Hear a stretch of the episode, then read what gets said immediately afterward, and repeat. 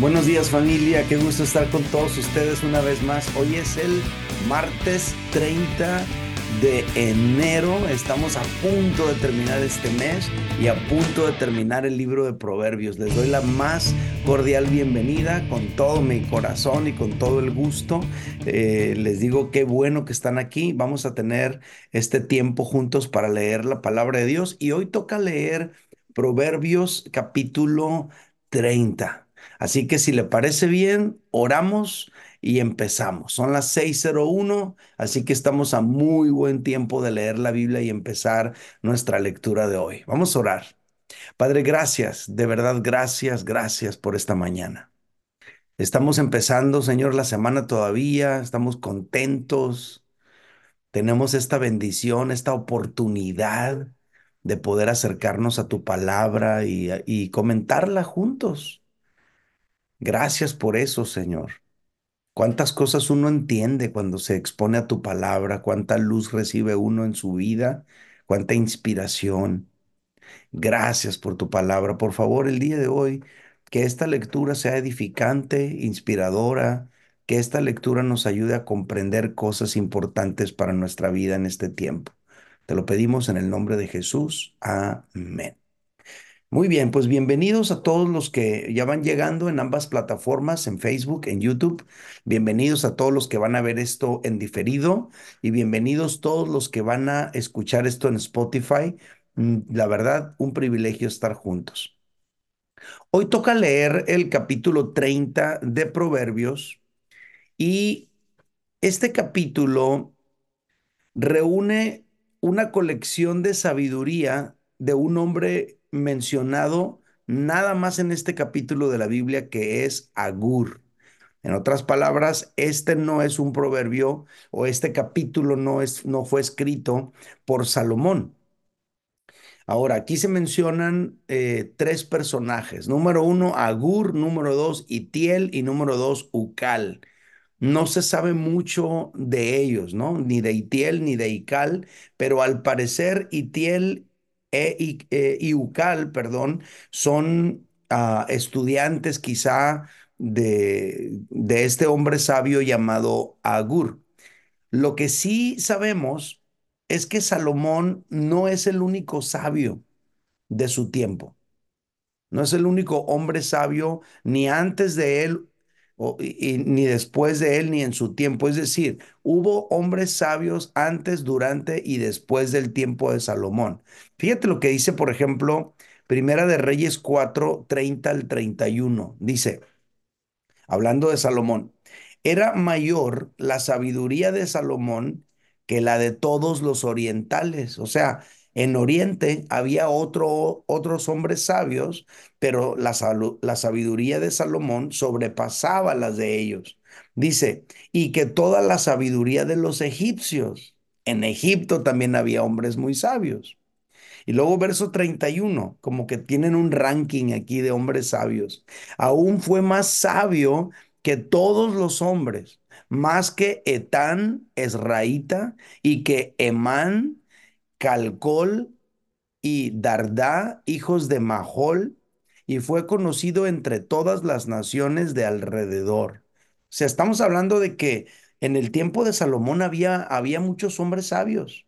Ha, de haber habido muchos filósofos, personas que pues compartían sus conocimientos, sus razonamientos, sus teorías con los demás, pero la sabiduría de Salomón sobrepasaba la de todos ellos. Otro dato, eh, ustedes recordarán que leímos hace, hace algunos capítulos atrás, me parece que era el 25, en el que Ezequías mandó que copiaran los proverbios de Salomón. Al parecer en esa ocasión, cuando Ezequías mandó que sus hombres copiaran los proverbios de Salomón, se incluyó este como un material adicional. Esto es importante, ese dato. Y otro dato importante antes de leerlo, este, es que este capítulo está escrito en una estructura y en un estilo literario muy distinto a los demás capítulos de, Proverbios. Estuve investigando y algunos dicen que Algunos quieren atribuirle este, este proverbio también a Salomón, diciendo que Agur era como un sobrenombre de Salomón o otra forma de llamarle a Salomón. Pero tú checas el capítulo, ahorita lo van a notar, y es totalmente diferente su estructura, su estilo literario en comparación con los demás capítulos que obviamente son en la misma manera de escribir que tenía Salomón, ¿no? Este capítulo contiene 33 versículos, está organizado este capítulo y está agrupado. Algunos son pares, algunos son triadas, algunos son cuartetos, pero está dejando lecciones profundas todo el tiempo. Ya lo van a notar. Yo les voy a comentar cuatro versículos, pero que abordan un mismo tema y pues vamos a empezar. Después de toda esta explicación, vamos a empezar. Proverbios capítulo 30 dice, palabras de Agur, hijo de Jaque, la profecía que dijo el varón a Itiel, a Itiel y a Ucal. Versículo 2. Ciertamente más rudo soy yo que ninguno, ni tengo entendimiento de hombre. Yo ni aprendí sabiduría, ni conozco la ciencia del santo. ¿Quién subió al cielo y descendió? ¿Quién encerró los vientos en sus puños? ¿Quién ató las aguas en un paño? ¿Quién afirmó todos los términos de la tierra? ¿Cuál es su nombre? Y el nombre de su hijo. ¿Sí sabes? Toda palabra de Dios es limpia. Él es escudo a los que en él confían, a los que en él esperan. No añadas a sus palabras para que no te reprenda y seas hallado mentiroso. Dos cosas te he demandado. No me las niegues antes que muera. Vanidad y palabra mentirosa aparta de mí. No me des pobreza ni riqueza. Manténme del pan necesario. No sea que me sacie y te niegue y diga, ¿quién es Jehová? O que siendo pobre hurte y blasfeme el nombre de mi Dios. No acuses al siervo ante su Señor, no sea que te maldiga y lleves el castigo. Hay generación que maldice a su padre y a su madre no bendice. Hay generación limpia en su propia opinión, si bien no se ha limpiado de su inmundicia. Hay generación cuyos ojos son altivos y cuyos párpados están levantados en alto. Hay generación cuyos dientes son espadas y sus muelas cuchillos para devorar a los pobres de la tierra y a los menesterosos de entre los hombres. La sanguijuela tiene dos hijas que dicen, dame, dame. Tres cosas hay que nunca se sacian. Aún la cuarta nunca dice basta. El Seol, la matriz estéril, la tierra que no se sacia de aguas y el fuego que jamás dice basta. Ojo que escarnece a su padre y menosprecia la enseñanza de la madre, los cuervos de la cañada lo saquen y lo devoren los hijos del águila. Tres cosas me son ocultas, aún tampoco sé la cuarta. El rostro del águila en el aire, el rostro de la culebra sobre la peña, el rostro de la nave en medio del mar, el rostro del hombre en la doncella. El proceder de la mujer adúltera es así. Come y limpia su boca y dice, no ha hecho nada. Por tres cosas se alborota la tierra, y la cuarta ella no puede sufrir. Por el siervo cuando reina, por el necio cuando se sacia de pan, por la mujer odiada cuando se casa, y por la sierva cuando hereda a su señora. Cuatro cosas son de las más pequeñas de la tierra, y las mismas son más sabias que los sabios. Las hormigas, pueblo no fuerte, y en el verano prepara su comida. Los conejos, pueblo nada esforzado, y pone su casa en la piedra. Las langostas que no tienen rey y salen todas por cuadrillas. La araña que atrapas con la mano y está en palacios de rey. Tres cosas hay de hermoso andar y la cuarta pasea muy bien. El león fuerte entre todos los animales, que no vuelve atrás por nada. El ceñido de lomos, asimismo, el macho cabrío y el rey a quien nadie resiste. Si neciamente has, has procurado enaltecerte, o si has pensado hacer mal, pon el dedo sobre tu boca. Y último versículo, ciertamente el que bate la leche sacará mantequilla, y el que recio se suena las narices sacará sangre, y el que provoca la ira causará contiendas. Estos son los 33 versículos de este capítulo 30 de Proverbios. Me gustaría preguntarles qué es lo que les llamó la atención de esta lectura. Eh, compártanmelo, déjenme un, un comentario ahí abajito. Bueno, el día de hoy yo quiero comentarles cuatro versículos que abordan un mismo tema. Son cuatro porque no podías como amputarle al tema el, último versículo. Y estos cuatro, estos cuatro versículos tocan el tema de cuatro características de una generación impía. De eso quiero hablar. Ahora quiero explicar primero qué es impiedad. Impiedad es la falta de piedad. Y cuando hablamos de piedad, no estamos hablando de bondad o misericordia, estamos hablando de piedad tiene que ver con la búsqueda de Dios y sus principios. Eso es piedad, ¿no? Piedad es ese, esa inclinación a buscar a Dios, a agradar a Dios, a honrar a Dios. Ahora, una persona impía es una persona que no tiene piedad, es una persona que no busca a Dios y esa persona impía manifestaría los rasgos contrarios a las personas que buscan a Dios y quieren agradarle.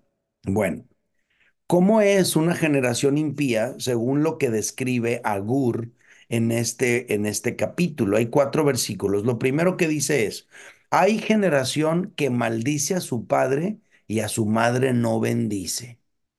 Primer característica. Yo le puse, no hay sentido de honra.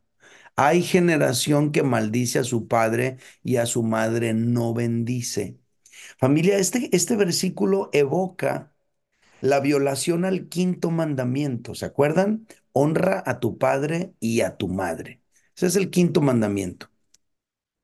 Ya les expliqué en una ocasión, pero creo que vale la pena traerlo una vez más a colación. Los diez mandamientos están agrupados en dos grandes secciones. La primera sección, que ah, abarca los primeros cinco mandamientos, eh, aborda todo lo referente a nuestra relación con Dios. Y el último mandamiento de, los, de esos primeros cinco es honra a tu padre y a tu madre. Los otros cinco mandamientos de los diez abordan lo referente a nuestra relación con nuestros semejantes. Ahora, ¿por qué honra a tu padre y a tu madre está dentro de la sección que corresponde a nuestra relación con Dios? La respuesta es porque nuestros padres representan a Dios en nuestras vidas. Entonces, nuestros padres son los primeros representantes de Dios en nuestras vidas. Por lo tanto, honrar a nuestros padres es honrar a nuestro Dios. Pero aquí habla no solo de la falta de honra, habla incluso de la maldición, de maldecir a tu padre. Dice, hay generación que maldice a su padre y a su madre no bendice. O sea, no nada más está hablando de ausencia de honra, está hablando de presencia de maldición. ¿Cómo podría una generación llegar al grado de maldecir a su padre y no bendecir a su madre? Obviamente estamos hablando de una generación impía. Una generación que no le importa lo que dice Dios, una generación que no está inclinada en agradar a Dios. Por lo tanto, ¿cómo podría una generación llegar a tal grado de maldecir a su propio padre y no bendecir a su madre? Primera respuesta, sacando a Dios de su vida. Es decir, secularizando aquella generación, secularizando aquella generación. Esta generación en la que estamos viviendo nosotros, familia, tiene un proceso como de un poquito más de un siglo sacando a Dios de la vida de la sociedad. Empezó todo ahí en Europa con la ilustración y todo eso, Y la idea es sacar a Dios, sacar a Dios. Y el día de hoy estamos viendo eso suceder también de una manera muy marcada. Entonces, una generación que saca a Dios de su vida no va a valorar su familia, empezando por sus padres. Una generación sin Dios es una generación capaz de todo. Si una generación no cree en Dios, puede creer en cualquier cosa y por lo tanto va a ser fácilmente engañada. Entonces, primer característica de una, de una generación impía, hay una ausencia de honra. Y estamos llegando al punto de cómo podría una generación llegar al grado de maldecir a su padre y no bendecir a su madre. Número dos, desvinculando a los padres de los hijos. Esa falta de vínculo, de vinculación, de tener una, una intimidad, los padres y los hijos, puede llevar a los hijos a arrastrarlos incluso al grado de estar tan desvinculados de sus padres que los pueda llegar hasta a maldecir. ¿Y cómo le, se le ha hecho para desvincular a los padres de los hijos sacándolos de casa, orientándolos a la búsqueda de lo material y dejando a un lado a sus hijos? Eso es algo muy interesante. Número tres, ¿Cómo puede una generación llegar al grado de maldecir a su padre y no bendecir a su madre? Número tres, cuando aquella generación ha sido engañada, haciéndosele creer que sus propios padres le han hecho daño. Yo creo que estas situaciones las podemos ver claramente en este tiempo. Es una generación secularizada, es una generación desvinculada entre padres e hijos y una generación que cree que nuestros padres nos han causado daño. Hay, es una generación con rencor hacia sus padres y eso es lo que estamos viendo en este tiempo. Entonces, primer característica de una generación impía, no hay sentido de la honra. Segunda característica de una generación impía, no hay sensatez. Verso 12. Hay generación limpia en su propia opinión, si bien no se ha limpiado de su inmundicia. Yo le puse a esto, no hay sensatez. Aquí se menciona una generación que está sucia en su propia inmundicia, pero que alega ser limpia. Fíjate cómo lo plantea. Hay una generación limpia en su propia opinión, si bien no se ha limpiado de su inmundicia. Está sucia en su inmundicia, pero alega estar limpia. Es decir, es una generación insensata que se cree sabia en su propia opinión, que no acepta otras razones, que está sucia en su impiedad, pero alega su limpieza. Qué impresionante. Hoy en día, a mí me llama mucho la atención que todo pensamiento diferente se le llama negacionista, conspiradora, desinformación, fake news. Si tú discrepas de la falsa teoría del cambio climático, negacionista, ¿no? Religioso. Y, y, empiezan a atacarte. ¿Por qué? ¿Por qué pasa esto? Porque se quiere establecer un discurso único. Se quiere establecer una sola narrativa, se quiere establecer una sola versión de las cosas. Y eso es, o más bien dicho, eso lleva a la insensatez. Un rasgo de estos tiempos es la insensatez. Y este es un asunto espiritual. Esto es un asunto que tiene mucho tiempo, ya no es algo nuevo. Ya ha sucedido antes, pero se está repitiendo. Fíjate lo que escribió el apóstol Pablo en Romanos capítulo 1, 21 y 22. Checa el dato. Pues habiendo conocido a Dios, no le glorificaron como a Dios, ni le dieron gracias, sino que se envanecieron en sus razonamientos.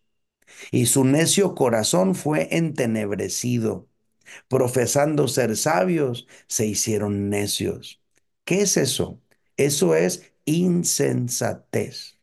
Hay generación limpia en su propia opinión. O sea, nada más en su, en su, en su imaginación colectiva están limpios.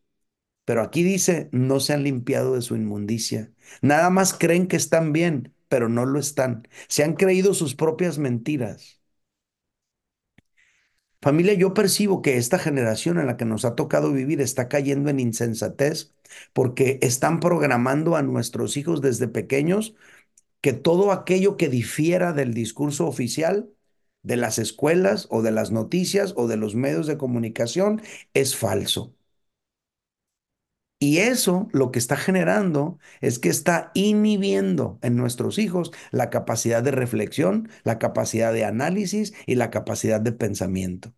Es como programar mentalmente a los chicos, a los niños desde chiquitos, para pensar de una determinada manera y todo lo que es diferente, ellos inmediatamente lo, catalogan de, de, falso, de retrógrada, de, de discurso de odio, etcétera, etcétera.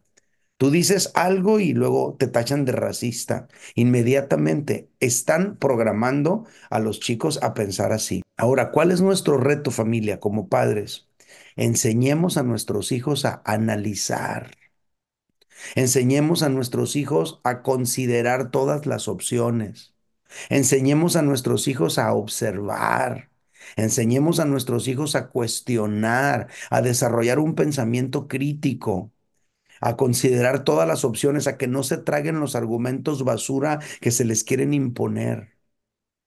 Tenemos que preparar a nuestra generación para que no caigan en el engaño y en la insensatez de esta generación. Esto es algo importante para nosotros como padres y para nosotros mismos. No podemos nada más quedarnos con una versión única de las cosas. Tenemos que aprender a analizar, a reflexionar en lo que, en lo que sucede y no nada más considerar que porque lo dijo eh, determinado comunicador está bien porque lo dijo él. No, tenemos que considerar todas las opciones para no caer en el engaño. Jesús nos mandó algo a todos los habitantes del mundo, creyentes de esta generación. Y dijo Jesús, mirad que nadie os engañe. Mirad que nadie os engañe. Estamos en la era del engaño y mucha gente está siendo arrastrada por el engaño. Hay una generación insensata que se cree su propia mentira, que es limpia en su propia opinión, pero no se ha limpiado de su inmundicia, que cree que su manera pecaminosa de vivir está bien que todo lo quiere justificar desde la óptica de que tiene derecho a ser feliz, de que amor es amor, etcétera, etcétera, y están viviendo de una manera totalmente contraria a los principios de Dios. Es una generación limpia en su propia opinión, pero no se han limpiado de su inmundicia. Verso 12. Número 3. Versículo 13 dice, hay generación cuyos ojos son altivos y cuyos párpados están levantados en alto. O sea, te da a pensar de una generación que se cree, una generación vanidosa, una generación altiva. Yo le puse vanidosa y altiva. Este versículo nos hace pensar en la vanidad de estos tiempos, donde las personas, por ejemplo, eh, con tal de verse bien, de acuerdo a los estándares de belleza actuales, las personas están dispuestas a hacer cualquier cosa para poder verse de acuerdo a los estándares de belleza actuales. Vivimos en un mundo superficial y falso. Vivimos en la era de las redes sociales donde todo mundo sube su mejor foto con todos los filtros que pueda y ya después te los encuentras en la vida real y ya no estás seguro si es la misma persona, porque todo es fake, todo es falso, todo es todo es aparente. Entonces, en estos días, en este tiempo, hay una altivez y hay, y hay una vanidad que está dirigiendo la conducta de las personas. Se está haciendo cualquier cosa con tal de verse de acuerdo a los estándares actuales de belleza, hay personas que están dispuestas a dejar de comer, hay personas que están dispuestas a devolver lo que comen, hay personas que arriesgan sus vidas, hay personas que se propinan dolor con cirugías que no necesitan, todo con tal de alinearse a, la, a, la, a los estándares de belleza de estos tiempos. Familia, eso tiene que ver con vanidad y con altivez. Hay un sentido de vanidad, hay un sentido de altivez que orienta a las personas a hacer todo aquello. La necesidad de verse siempre jóvenes, la tendencia a ver la vejez como algo malo. está conduciendo el proceder y las acciones de mucha gente de esta generación.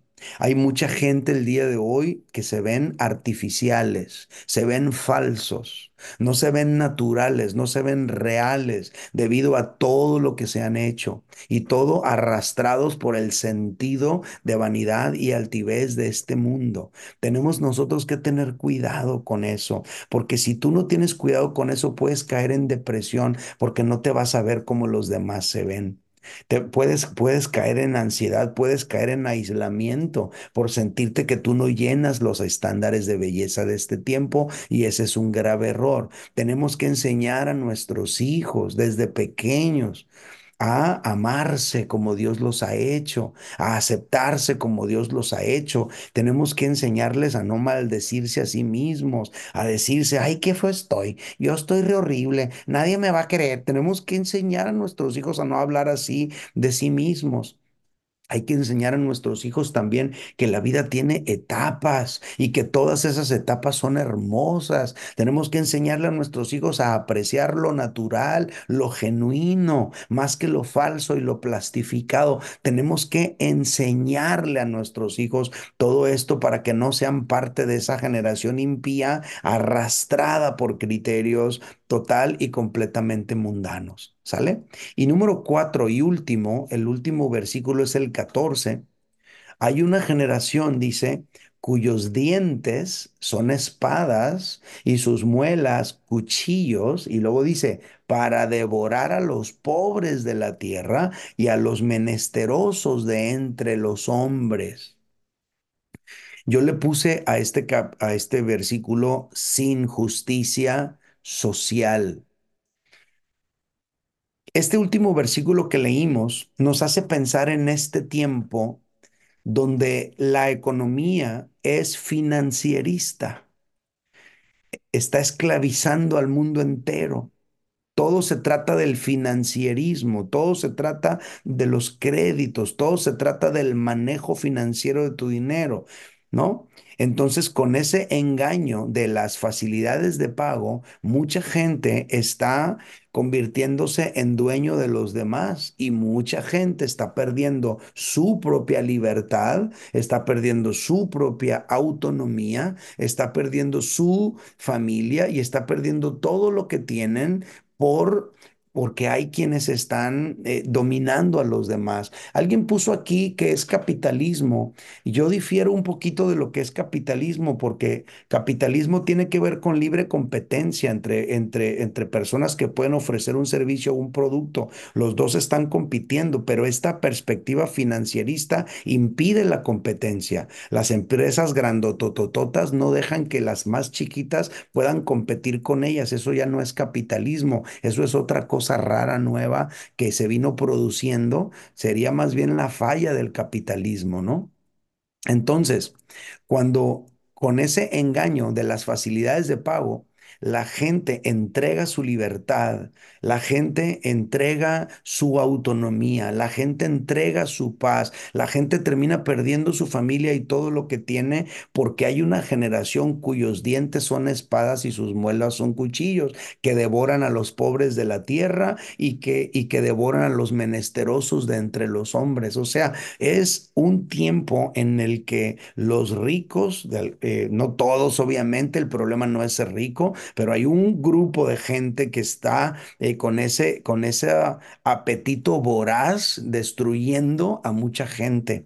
Es una generación donde, donde gente rica oprime a los pobres. Es una generación donde los pobres no saben cómo dejar de ser pobres y salir de su condición y no tienen manera muchas veces de intentarlo. Ahora, ¿cuál es el reto de nosotros como padres que nos ha tocado vivir y criar y formar hijos en medio de una generación así, sin justicia social? Ok, tenemos que enseñarles a nuestros hijos, número uno, a ser misericordiosos con los pobres y necesitados. Si Dios le permite a tu hijo prosperar y crecer económicamente y volverse un empresario en este tiempo, enséñale a tu hijo a ser compasivo, a ser misericordioso a ser sensible a las necesidades. Y número dos, también enséñale a tu hijo a desarrollar inteligencia financiera. Enséñale que tiene que aprender a ponerse límites a sí mismo, que no nada más porque tiene 10 pesos se los tiene que gastar todos, que no nada más porque tiene 100 pesos se los tiene que acabar ya este domingo. Me dieron mi domingo y me lo tengo que acabar. Enséñalo a que ahorre, a que se autolimite. Enséñale a utilizar los recursos que Dios le da para vivir, ¿no? En, su vida, para vivir vidas prósperas, vida libre, vida feliz, pero sin perder el sentido de la misericordia por los que necesitan ayuda en su momento. Vivimos familia en medio de una generación impía. Yo así lo puedo entender en base a lo que interpreto en estos cuatro versículos y en base a lo que observo a mi alrededor, digo, wow, esto que está aquí es exactamente lo que estamos viviendo nosotros. Conclusión, familia, escuche esto. Una generación impía es producto de padres ausentes. Una generación impía es producto de padres ausentes. No están presentes en la vida de sus hijos. Es allí, en la presencia nuestra con nuestros hijos, que vamos a imprimir en ellos los valores de Dios. Es allí estando con ellos, pasando tiempo con ellos, jugando con ellos, hablando con ellos, conviviendo con ellos, tocándolos. Toques significativos, abrazos, besos, palabras de afirmación, donde vamos a ir formando una generación eh, distinta a la actual. Una generación impía es producto de padres ausentes. ¿Y por qué no están los padres con sus hijos? Porque están orientados al materialismo y al consumismo. Porque están orientados a satisfacerse a sí mismos antes que ejercer su función como padres que instruyen. Pero tú y yo podemos hacer nuestra parte edificando una generación que teme a Dios.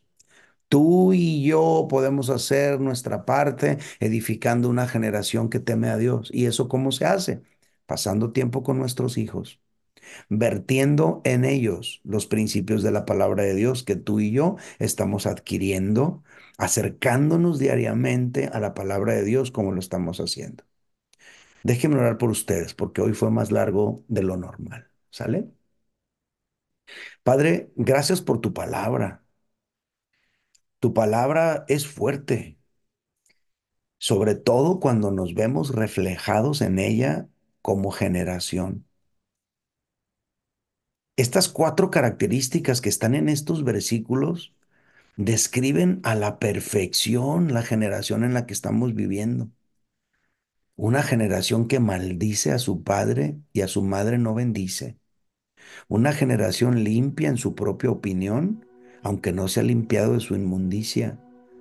Una generación con ojos altivos. Una generación que devora a los pobres de la tierra. Señor, nos tocó vivir en este tiempo y tú no te equivocaste al ponernos a vivir aquí. Porque tú quieres que nosotros, tus hijos, en medio de esta generación obscura, adúltera, perversa, tus hijos puedan brillar como luminares del mundo. Señor, ayúdanos a ser sal de la tierra y luz del mundo en este tiempo. Ayúdanos a navegar en las aguas turbulentas que genera una generación impía. Ayúdanos a ser luminares de este mundo. Ayúdanos a formar a nuestros hijos como una generación distinta a la actual. Una generación que abraza los valores de Dios y de su reino. Por favor, Señor, en el nombre de Jesús. Y Señor, quiero terminar este, este tiempo de lectura bendiciendo a cada uno de mis hermanos aquí reunidos. Los bendigo en el nombre de Jesús con la autoridad que tú me has dado, Señor, con la unción que has puesto sobre mí. Te doy gracias por cada uno de ellos que cada mañana están aquí leyendo conmigo tu palabra Señor, te suplico que el día de hoy los guardes de todo accidente, de todo peligro, que los lleves y los traigas de regreso a casa con bien a los que van manejando a sus trabajos. Te pido que los protejas de todo acto violento y que tu gracia y tu favor los rodeen donde quiera que estén. Gracias Señor por el privilegio de estar juntos cada mañana en el nombre de Jesús. Amén. Gracias a todos por estar aquí. Que Dios les bendiga. Los dejo por ahora. Bye bye.